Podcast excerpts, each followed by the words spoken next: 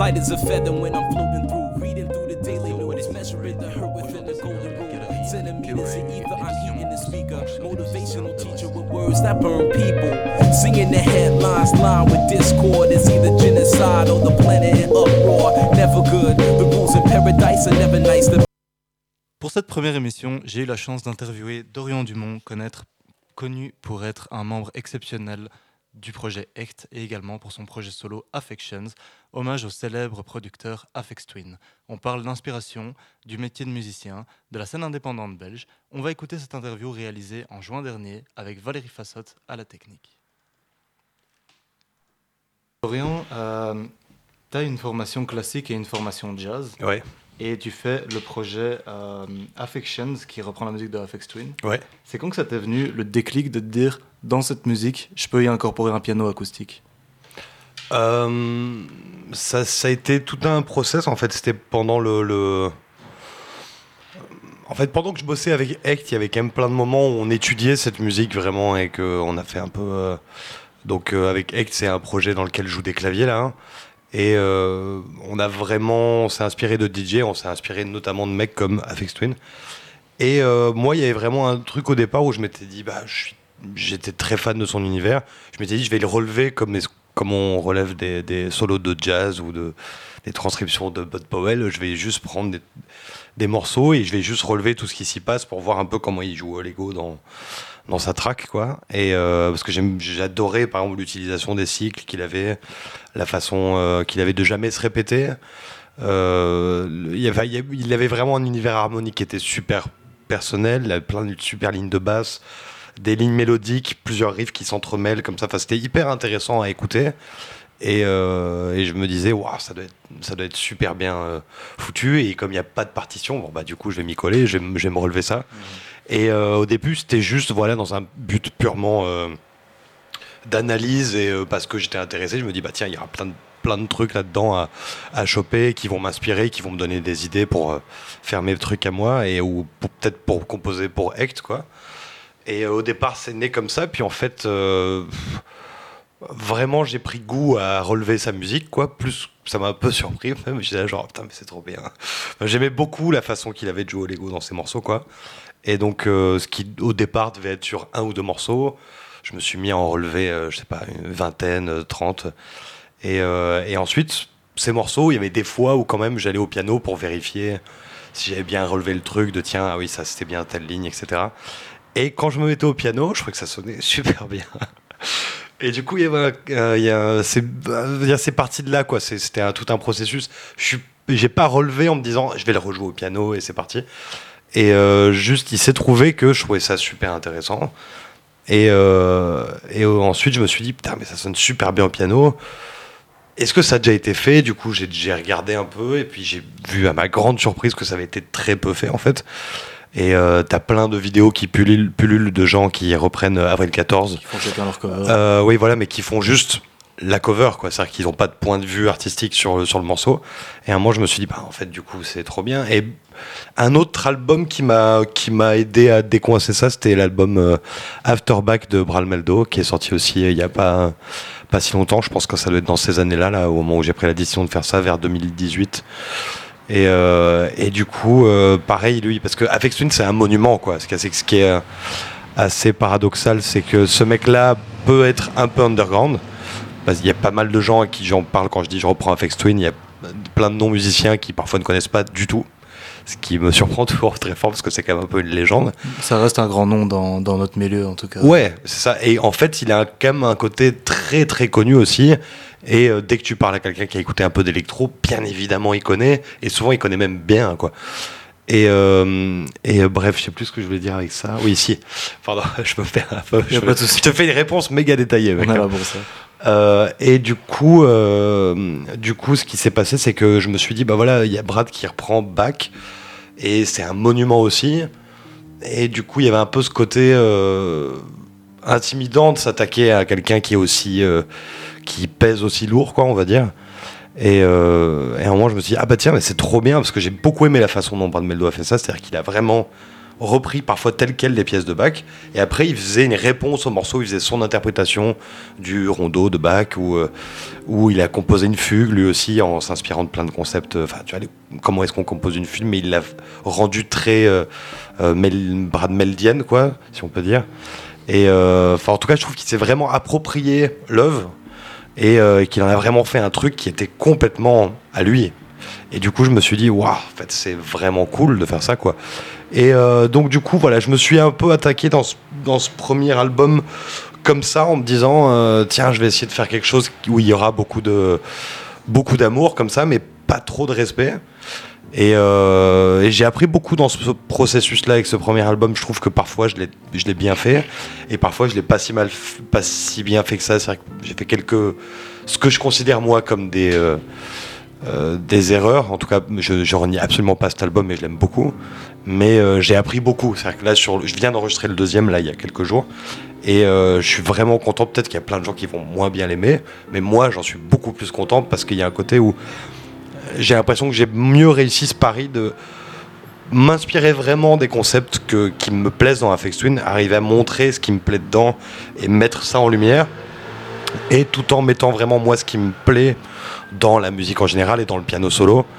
Et, euh, du coup, voilà, sur le premier album, il y avait plein de choses qui me passaient par la tête. Je me demandais s'il fallait que je fasse ça sur des claviers. Puis on me suis dit, en fait, non, c'est plus intéressant si jamais je fais ça euh, sans l'utilisation de musique électronique pour reprendre la musique électronique. Déjà, ça me créer une limitation et ça a forcé l'adaptation quelque part. Quoi. Si jamais je fais ça sur un clavier, pour que je l'approprie, il faudrait, que je, le désingue complètement. Quoi. Donc il y avait plein de pièges comme ça à éviter et euh, plein de, de, choses sur lesquelles je me suis attaqué un peu euh, euh, frontalement à certains problèmes. Il y a des morceaux que j'ai enregistrés, par exemple j'ai enregistré Avril 14 pour le premier et je me suis rendu compte après coup, quand j'ai réécouté, je me suis dit, mais en fait, c'est super sage ce que je fais là-dessus. Et c'est pas. Moi, ça m'intéresse pas, quoi, d'avoir justement juste un, une reprise d'Avril 14. Bah, elle a été enregistrée, en fait, par le mec. Et si jamais tu le fais toi et puis que tu improvises dessus, euh, même si le morceau est très, chouette, en fait, j'y apporte pas grand chose, quoi. Du coup, le but, c'était, je me suis dit à un moment, de pas essayer de faire non plus du fan service, fan service dans le sens où ah bah tiens ceux qui aiment Affect Twin ils vont aimer ça, ou ça va être important qui est ça pour et je me suis vraiment dit bon en fait je vais faire ce truc juste avec moi donc euh, il y avait un petit côté fuck mais euh, mais euh, je pense qu'il y a aussi l'amour que tu que j'ai pour le mec bien évidemment qui transparaît je, crois que c'est évident mais j'ai arrêté de me poser la question par exemple est-ce que lui il aimerait bien ou pas? J'en sais rien se souviendrait pas du tout et euh, je serais quand même méga curieux d'avoir son retour. il, est, euh, il est difficilement chopable, mais je désespère pas. Si tu écoutes What Ah oui, ouais, voilà, je te fais le message en français parce que je suis sûr qu'il parle français quand même un peu au fond de lui. Il l'a jamais dit. C'est un homme de culture. Ouais, à fond, et fond, il fera, il fera traduire. Mais euh, voilà, si jamais il, il, écoute, je serais ravi. Mais s'il aime pas, tant pis en tout cas. Je pense qu'il, j'espère qu'il saura juste prendre la lettre d'amour musicale qu'il y a dedans. Et même si après lui, il aurait peut-être pas fait ça, ou euh, ah tiens, sur ce morceau, j'aime pas. Mais euh, en tout cas, moi, j'ai vraiment euh, appris beaucoup avec ce projet, et notamment ce, trouver cette cette fine ligne entre la, la, le, bon, le bon équilibre, je dirais plutôt la bonne balance entre arriver à faire quelque chose qui, qui est personnel, qui est vraiment à moi, et en même temps arriver à me mettre dans l'univers de quelqu'un et le mettre en valeur. Et du coup, euh, je trouve que j'ai trouvé une bonne balance. Chose que sur le premier, j'avais parfois su trouver, mais parfois j'avais été un peu trop dans un sens ou un peu trop dans un autre. Et du coup, là, je trouve que je l'ai fait de façon plus, plus réfléchie, plus mature, plus assumée de mon côté. En tout cas, je suis vraiment. Pour l'instant, je suis content. Faut que je réécoute après. Hein. Là, je parle. J'ai pas encore réécouté, mais à l'enregistrement, je me suis bien senti.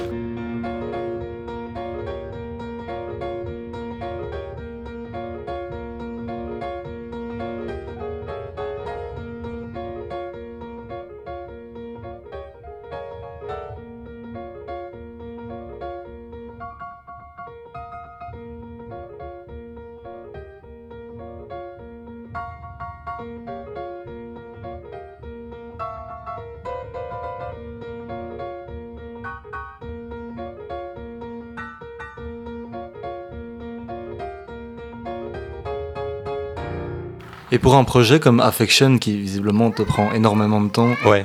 tu passes combien de temps en moyenne, par jour, par semaine, je sais pas comment quantifier, mais pour gérer ça, qui est quand même un projet très construit, Ouais. et euh, notamment dans lequel tu joues, et Ouais. tous les autres projets euh, dans lesquels tu peux... même ta- Excellente ta, technique personnelle. euh, Ouais, ouais, ouais. Eh ben, écoute, très très bonne question.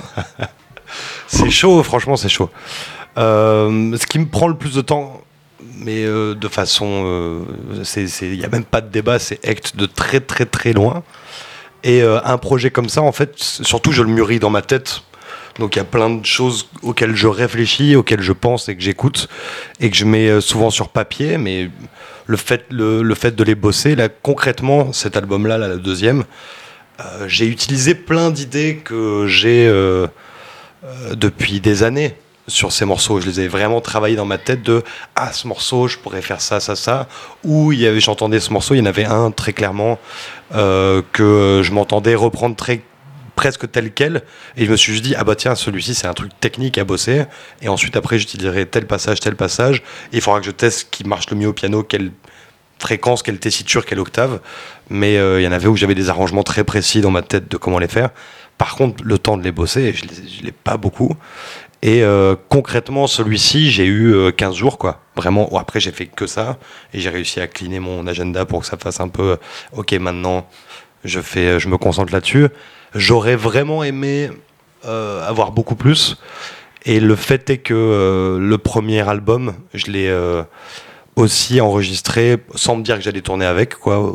Au début, c'était un peu genre, bah tiens, j'ai juste faire un album et puis après, on verra. Et finalement, en fait, ça s'est trouvé que il y avait moyen de le faire tourner, que c'était euh, c'était chouette de jouer tout seul en fait. Ça, ça m'a aussi surpris. De faire des concerts euh, en solo, c'est c'est euh, flippant mais grisant, vraiment. Et, et du coup, je me suis rendu compte, là, parce que le premier, je l'ai sorti en 2021, le fait de le jouer pendant deux ans, ce répertoire, à quel point le fait de le confronter aux gens, ça mûrissait. En fait, c'est comme pour tout le monde ce process-là. Tu enregistres l'album, puis après tu le joues. Et puis il y a tout le monde qui se dit après, oh, c'est con, on devrait enregistrer l'album maintenant, parce que là, les morceaux, ils sont vraiment prêts, mais c'est pas comme ça que ça marche. Euh, parfois, tu peux faire, euh, tu peux faire en sorte de faire comme ça. C'est juste pas très commercial comme démarche, euh, malheureusement, parce que le système met pas ça en valeur. Mais, mais si tu as un projet que tu tournes pas beaucoup, tu peux te permettre de faire ça. Ou alors dire, bah voilà, moi je vais le, je vais le tourner euh, de façon très internationale, donc les gens vont pas beaucoup le voir. Et quand je vais sortir l'album, ça sera quand même une surprise. Euh, voilà, chacun fait euh, comme, il, comme il le sent avec ses, ses dates et son, là où en est son projet. Avec le mien, moi je m'étais vraiment dit en me confrontant à ce truc en solo, euh, Ouah, faut vraiment que je trouve un moyen pour intégrer ce répertoire pour le deuxième et pas arriver juste pour l'enregistrer. Il se trouve que c'est pas, j'ai pas pu faire ça. J'avais en tête, mais le fait est que je les ai quand même mûris, même s'ils n'étaient pas beaucoup bossé au piano. Euh, je les ai beaucoup mûris dans ma tête, ça depuis un moment.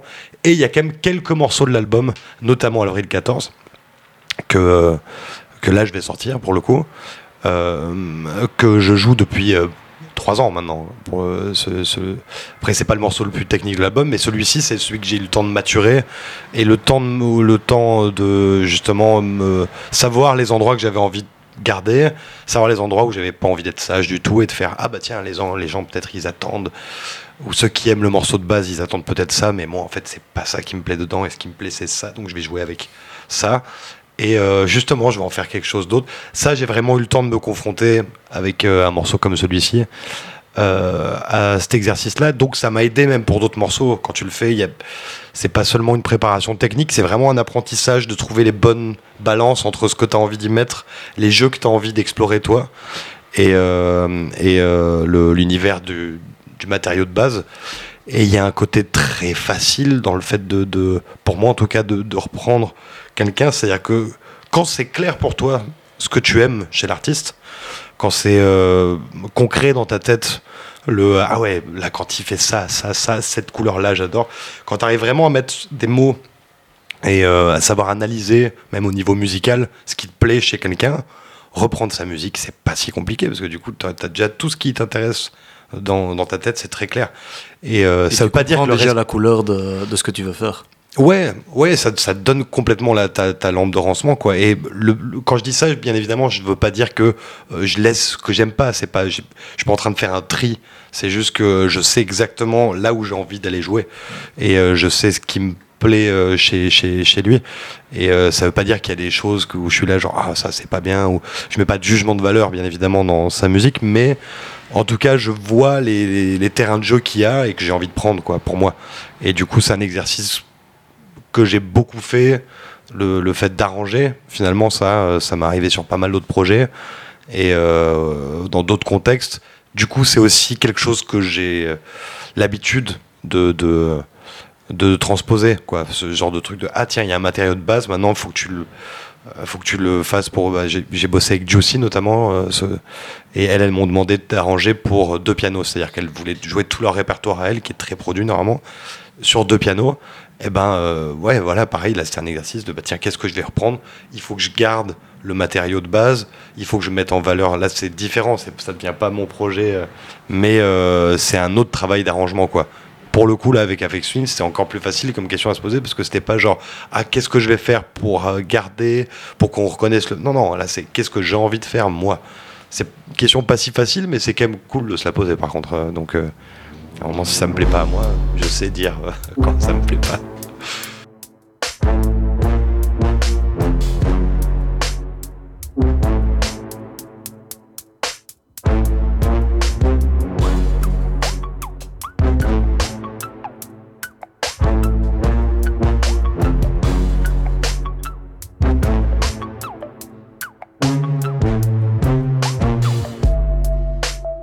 Parlé de, de Hecht, euh, Ouais. le groupe dans lequel tu joues.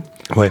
Récemment, j'ai parlé avec euh, Martin Méraud. Ouais. Et euh, on parlait du fait que pour lui, si quelqu'un de Hecht n'était pas là, par exemple toi qui serais Ouais. en train de faire un concert qui était déjà prévu, c'était vraiment très compliqué de, de faire le concert parce que chacun d'entre Mm. vous est complètement unique et que ce serait dur de, de former quelqu'un. Ouais. Pour, ré- pour réussir à en arriver à, à ce niveau-là, vous vous êtes mis une routine ou comment vous en arrivez là en fait? Euh, je pense qu'on s- ça dépend aussi fort de la musique que tu fais. C'est-à-dire que là, dans le propos qu'on a, nous, dans ce groupe, euh, le fait est qu'on n'écrit pas sur partition, on compose tout ensemble. Donc c'est toujours collectif. Et il n'y a pas, euh, a pas quelqu'un qui arrive avec les gars, j'ai ce morceau-là, et pouf, tu vas faire ça. Et où du coup, euh, ce qui est très chouette aussi, c'est- c'est-à-dire que tu peux aller à un niveau, euh, tu peux aller très très loin avec ce principe-là. Juste quand tu fais le processus que nous on a, dans Act, c'est-à-dire bah de faire tout ensemble, de d'arranger ensemble, de prendre une idée, de vraiment la tu- triturer, de prendre le temps, eh bien chaque morceau on le malaxe beaucoup et euh, c'est beaucoup euh, de d'heures de confrontation entre nous et même sur les parties des uns et des autres quoi. C'est à dire qu'il y a plein de moments où on va être là sur la partie de Martin à, la drums où c'est genre ah tiens mec en fait est-ce que tu essaierais pas tel truc? Là-dessus on essaie on jamme un peu on réécoute on s'enregistre à chaque fois. Quand on répète euh, donc du coup il y a plein de moments où euh, on essaie une idée très précise et puis pouf on, on ah vas-y on va garder le bass bat comme ça. Vas-y maintenant on va juste enregistrer la guitare. On cherche tous ensemble la partie de gratte. Ah bah vas-y euh, du coup euh, il faudrait un thème là-dessus. Finalement le thème en fait on il nous plaît plus donc on va changer la partie de c'est tout un, processus qui prend beaucoup de temps. Et le fait est que quand tu avec le produit fini nous le truc on l'a depuis un moment. C'est à dire qu'on arrive au produit final en fait il y a plein de fois où ça a pris des détours én- énormes pour finalement euh, arriver quelque part euh, un endroit très inattendu qui n'était pas du tout prévu à la base quand on pensait le morceau ensemble.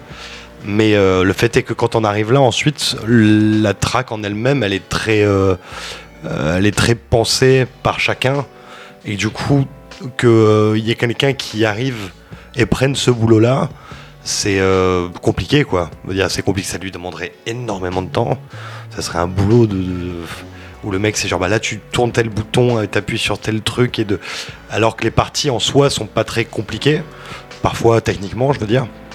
Juste là je parle de juste technique euh, instrumentale. Mais euh, il faut penser à énormément de détails et euh, il faut savoir que lui quand il fait ça te dit il faut connaître vraiment les parties des uns et des autres euh, sur ce processus-là, je sais même pas s'il y a des gens qui seraient intéressés pour remplacer là-dedans. Ce serait un travail de fourmi pour en plus apporter zéro pas de personnel parce que le but ça serait pas du tout que le mec il vienne avec son truc. C'est que nous on voulait ça, ok? Et c'est notre produit à 4 Donc si on prend quelqu'un pour remplacer n'importe quel membre du groupe, ça serait genre bon bah mec toi tu fais exactement ça et tu relèves au poil de cul tout ce qu'il a fait et euh, il va falloir qu'on t'explique plein de boutons aussi parce que alors du coup quand on fait tel truc en fait avec tel pédale et tel effet ça fait ça et il y a plein de moments où c'est pas juste des notes qu'on fait, c'est beaucoup de bruit. Donc, euh, ouais, tout ça pour dire que prendre un remplaçant en direct, ça serait. faudrait le payer super cher, et même si le mec, je sais pas, pas s'il serait super intéressé de. Enfin, ça serait beaucoup de boulot pour, euh, pour ramener rien, rien à lui, quoi. Ou à elle. Et dans ce milieu de musique instrumentale underground que, dont vous faites partie, mhm. Tu penses qu'il y a encore beaucoup de place pour la créativité ou qu'on répond un peu à une demande d'un public qui veut voir des choses qui ressemblent à ce qui a déjà été fait, notamment Act Stuff, euh, Toucan et... De mon point de vue, complètement. Je ne ressens pas ce truc. On est quand même dans un milieu de niche. Et euh, euh, ta question, elle, elle, elle, elle s'applique plus quand il y a de l'argent en jeu. Concrètement, en fait, j'ai l'impression que ça, il y a plein de gens qui se la posent cette question. Et euh, parfois même de façon intéressante. Hein, elle est un peu gerbante hein, de, ce côté commercial, commercialisation de l'art et ce côté produit efficace. Et il y a plein de fois où tu entends des trucs et où tu te dis, c'est très vide tout ça mais euh, surtout dans les trucs produits de masse, mais même dans des produits, moi il y a des fois il y a des trucs que je trouve super bien faits, il y a des emballages euh, extrêmement bien réussis, et il y a des trucs à prendre là-dedans. Mais euh, je t'avoue que dans notre cas, je me sens absolument pas. je sens que je dois répondre. Enfin, je sens. Euh, on a envie de s'inscrire dans un schéma pour essayer de vendre au mieux cette musique et essayer de la, la faire marcher. Et ce qui est très agréable sur ce circuit, c'est que c'est aussi un truc festif. Et donc, du coup, c'est fait pour faire danser les gens. Il y a un côté rassembleur social aussi où tu te dis, voilà, c'est c'est pas fait pour euh, pour écouter le truc en, en, se frottant la barbe et où bien évidemment qu'on joue au Lego, bien évidemment que si jamais tes icônes c'est la musique intellectuelle qui est aussi euh, faite pour danser et faite Exactement. pour un public large. Quoi. Exactement. Le fait est que nous, on aime bien on aime bien les, euh, je garde cette expression, tu vois, mais les, les, projets qui jouent au Lego, qui sont arrivés avec des concepts, avec des idées, des, euh, et, euh, et moi c'est ça qui va m'attraper quand je vais écouter de la musique. Mais c'est, ça va être le cas quand j'écoute de la musique juste pour danser, pour faire la teuf.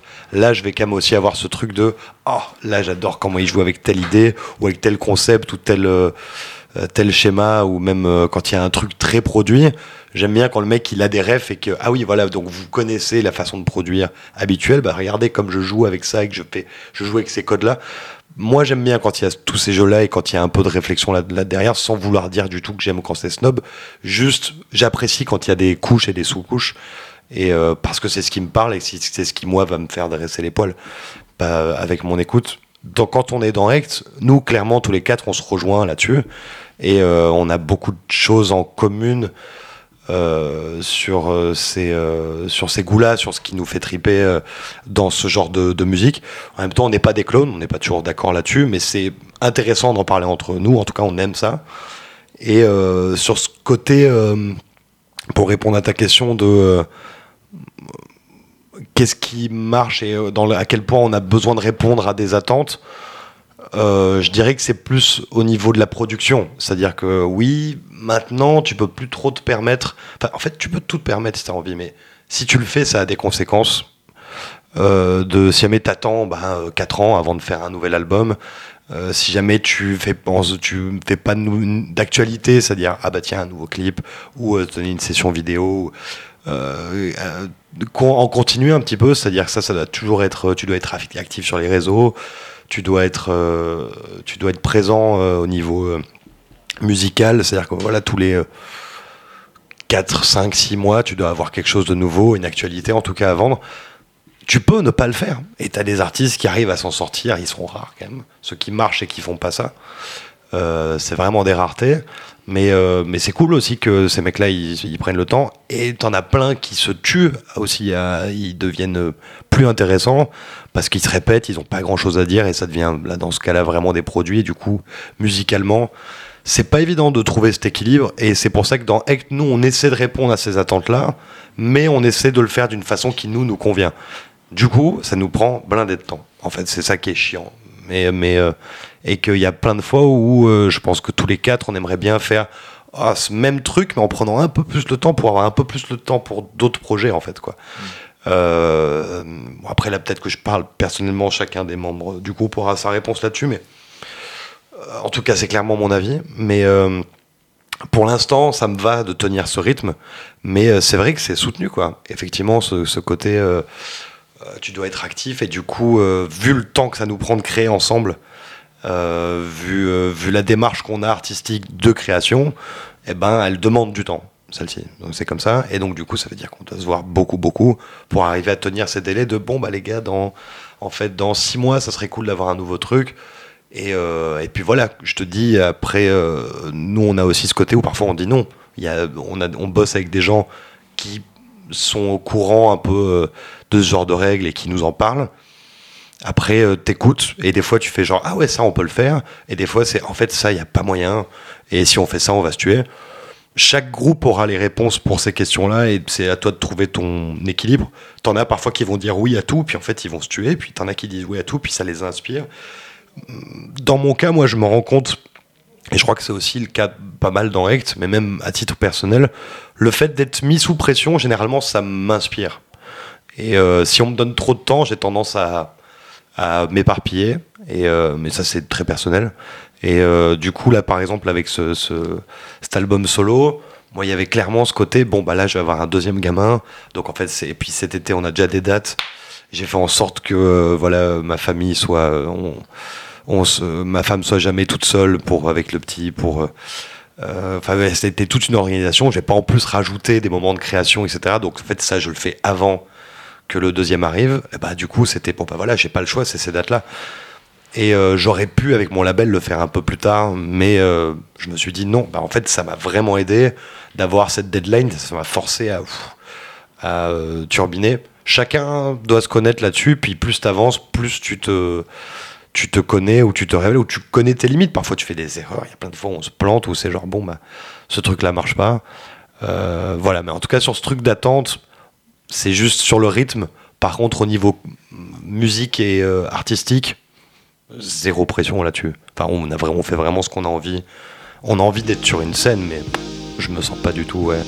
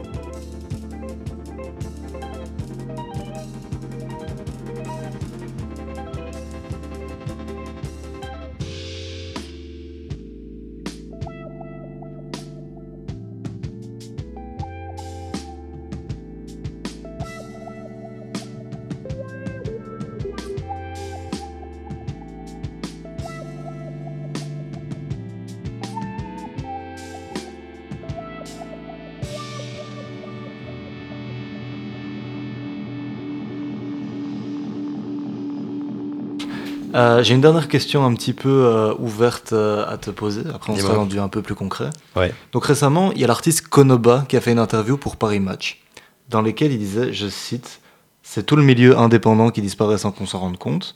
Donc ça, c'était le chapeau de l'article. Ouais. Ensuite, il disait, l'espace qu'il reste pour des artistes locaux à une culture al- alternative pardon, disparaît d'année en année.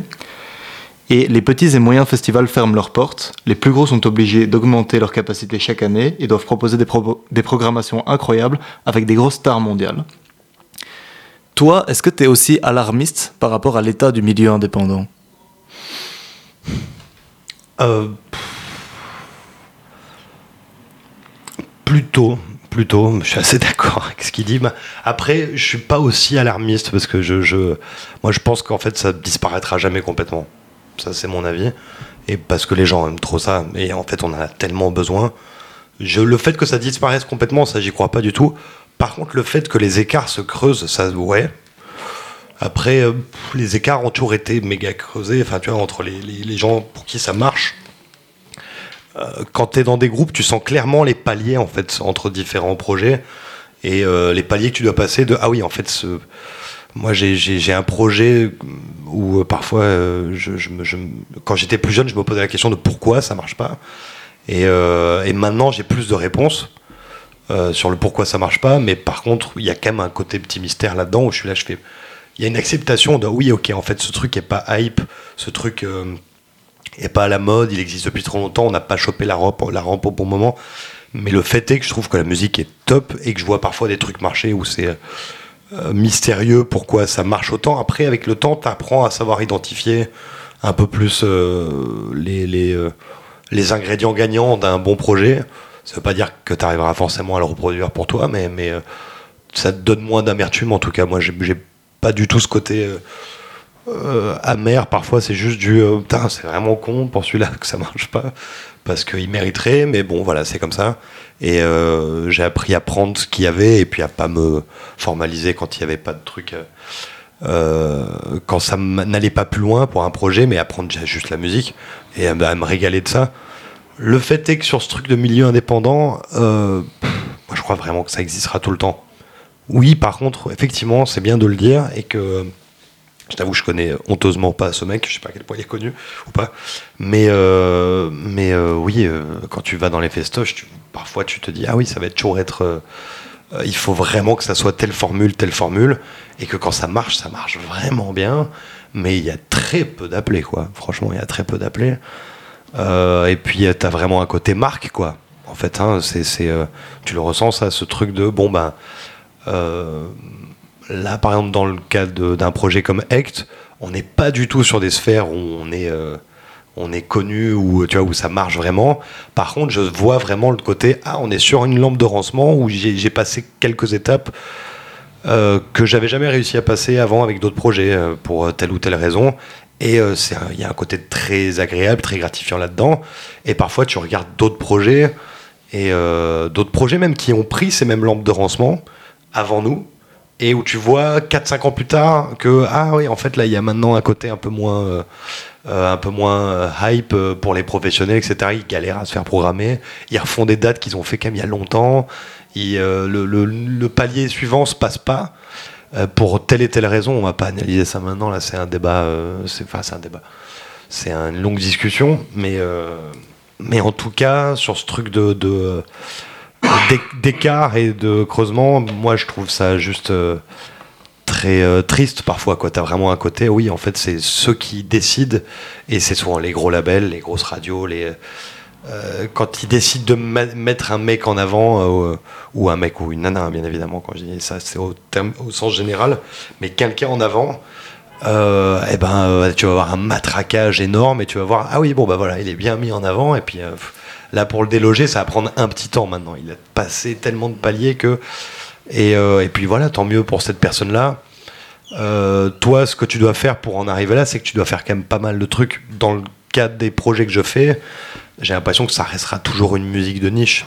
Donc, euh, veut dire, j'ai pas trop ces problèmes-là en tête. Tu vois, veut dire, j'aurai jamais la vie de Stromae. euh, donc, et ça doit être parfois très agréable d'être dans ces chaussures-là, parfois pas tellement aussi. Euh, juste des fois tu te dis bon ça serait cool que les, écarts soient moins creusés mais la société est comme ça aussi hein.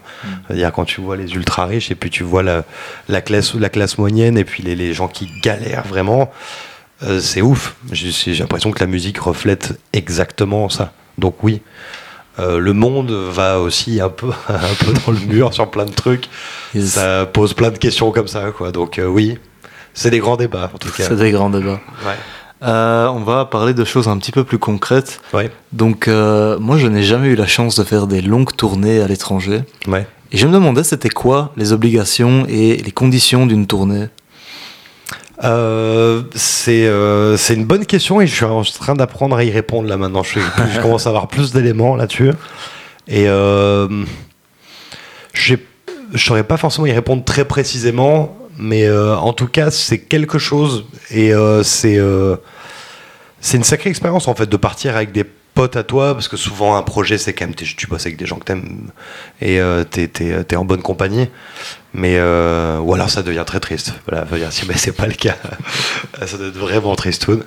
Et ça m'est heureusement jamais arrivé. Je crois que c'est assez peu souvent ce genre de cas de figure de gens qui s'aiment pas trop, qui partent ensemble pour des. Et euh, bon courage à eux d'ailleurs, Force à tous les groupes euh, qui sont prêts de splitter.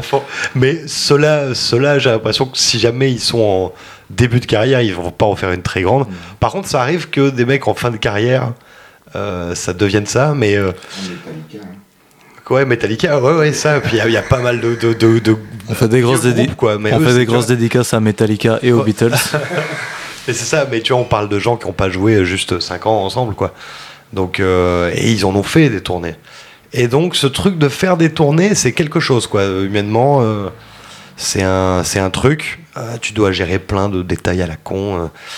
Il y a plein de, de, moments très chiants, en fait, de trucs. De, ah oui, le parking, de détails pratiques à régler qui sont que tu vois tu vois venir à l'avance tu prévois tu, tu mais n'empêche que tu vas quand même en avoir d'autres en fait c'est c'est comme ça c'est la vie et euh, tu es dans un contexte que tu connais pas bien, tu es fatigué, euh, tout le monde a besoin de son espace, t'en as pas beaucoup, t'es pas chez toi, t'as pas tes repas, t'as pas trop de moments où tu peux faire un peu genre, ok, je me mets dans ma bulle en fait là pendant trois, j'ai besoin de trois heures en fait là.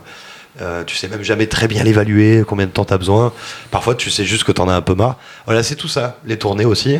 Mais pour, euh, pour rien te cacher, pour l'instant, j'en suis un peu au début, moi, de, de ce genre de choses. J'en ai déjà fait, mais ça a toujours été vachement espacé. Et du coup, là, je suis en train de voir la répétition de ce genre d'événements. Et euh, pour l'instant, c'est vraiment positif. C'est-à-dire que c'est plein de super euh, souvenirs et de belles expériences. Et je suis en train de m'apercevoir de ah ouais, comment est-ce qu'il faut que je gère mes limites? Et voilà. Pour l'instant, c'est pas plus compliqué que ça. On en reparle peut-être dans 3-4 ans. Et euh, mais, euh, mais ouais, c'est un, un, petit truc. C'est un petit apprentissage. Quoi.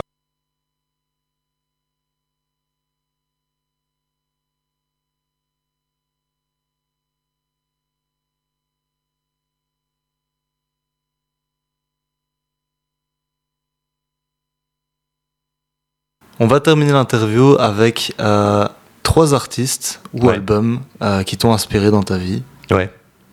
Je t'en prie. Euh, bah écoute, euh, trois artistes. Euh, je, vais, je vais prendre trois, trois albums pour le coup, qui ont vraiment, moi, qui ont fait la diff. Il y en a plein d'autres, mais en tout cas, si on doit en choisir que trois, je vais prendre You Must Believe in Spring de Bill Evans.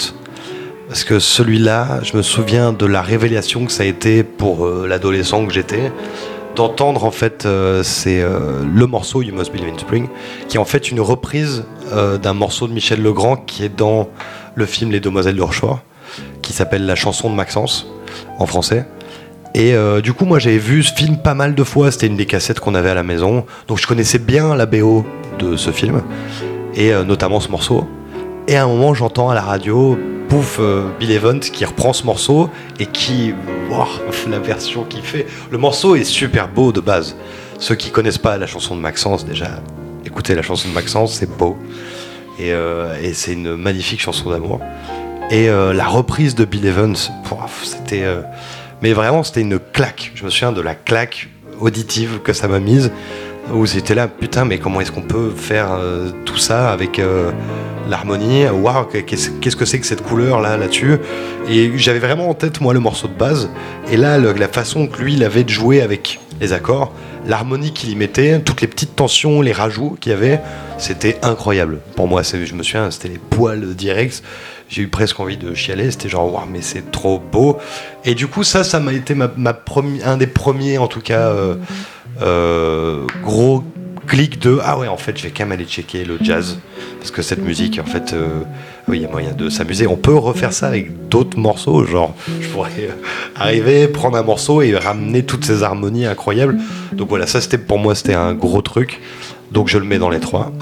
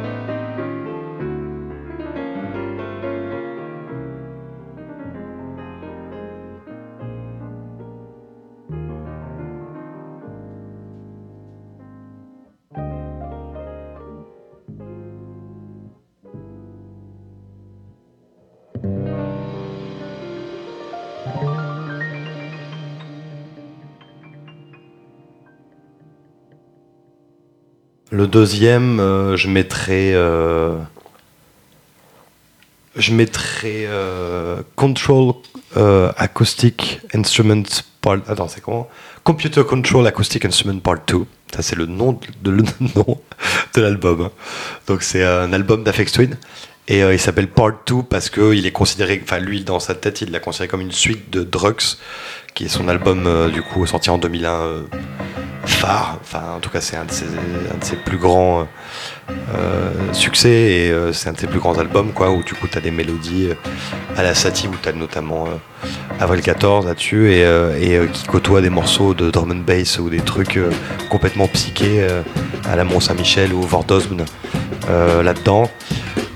Et donc du coup voilà là je suis en train de parler de Drugs. L'album dont je voulais parler c'est celui qui est considéré par Twin comme la, la suite de Drugs et qui s'appelle donc, euh, donc Computer Control Acoustic Instrument Part 2.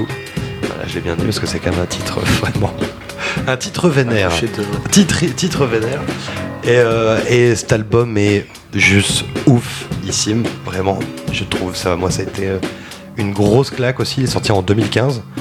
Et euh, je, me, je me souviens, moi, que c'était. euh, Waouh, mais le groove qu'il y a, et en même temps, comme je connaissais déjà bien Afex à ce moment-là, euh, Enfin, je connaissais pas si bien que ça en plus à ce moment-là. J'avais déjà écouté pas mal de trucs, mais euh, en tout cas, ça a été vraiment un, des albums qui m'a fait. Mais en fait, je vais écouter tout ce qu'il a fait, ce type. C'est pas possible, quoi. Qu'est-ce que c'est que cet album?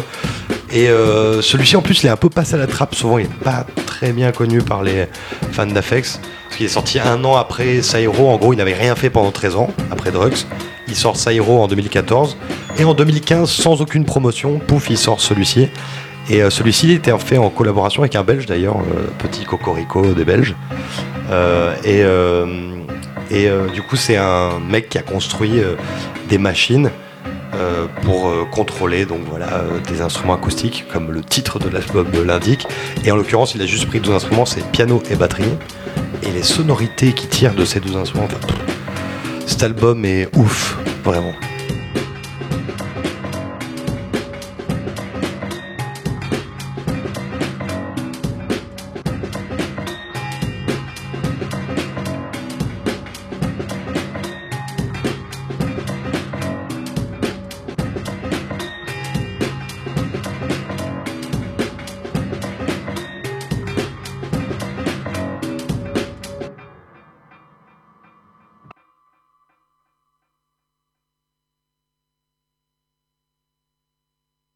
Voilà. Et euh, pour rester dans le thème euh, des trois albums et, euh, et de ce dont je parlais pour mon solo, etc., eh ben, je prends Afterback, du coup, de Brad Meldo.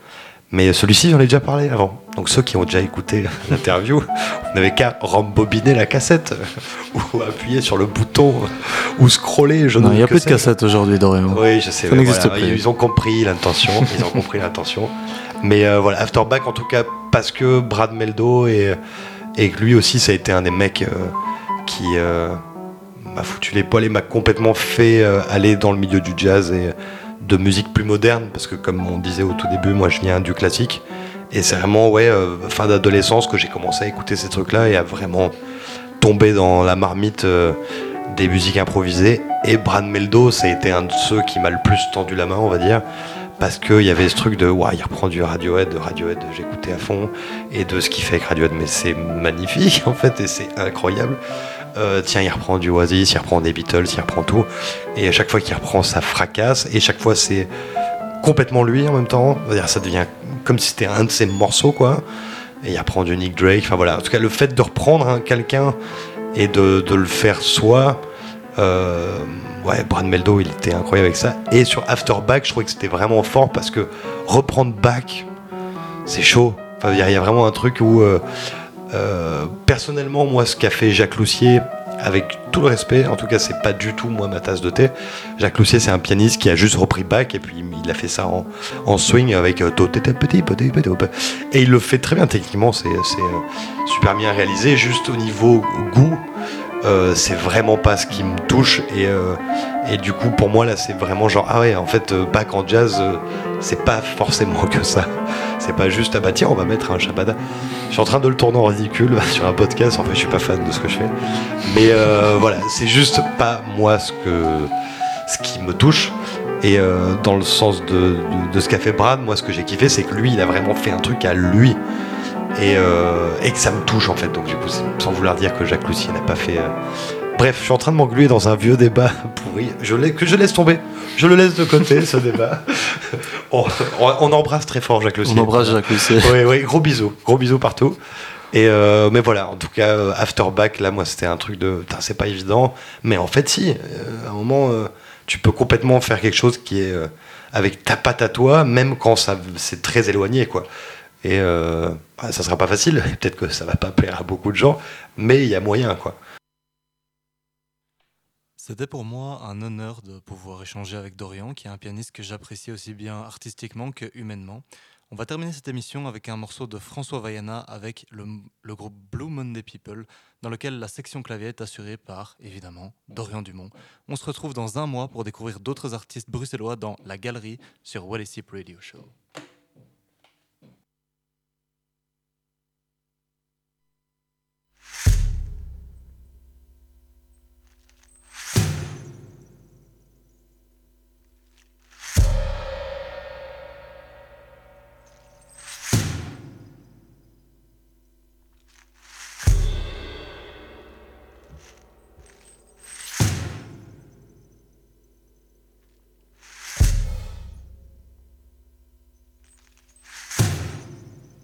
I want to stay here in my wasted land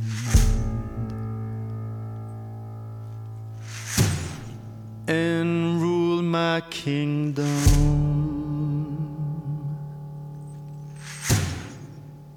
like a simple man.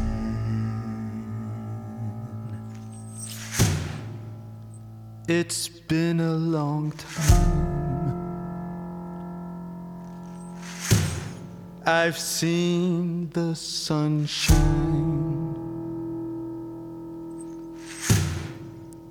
So let it be mine. My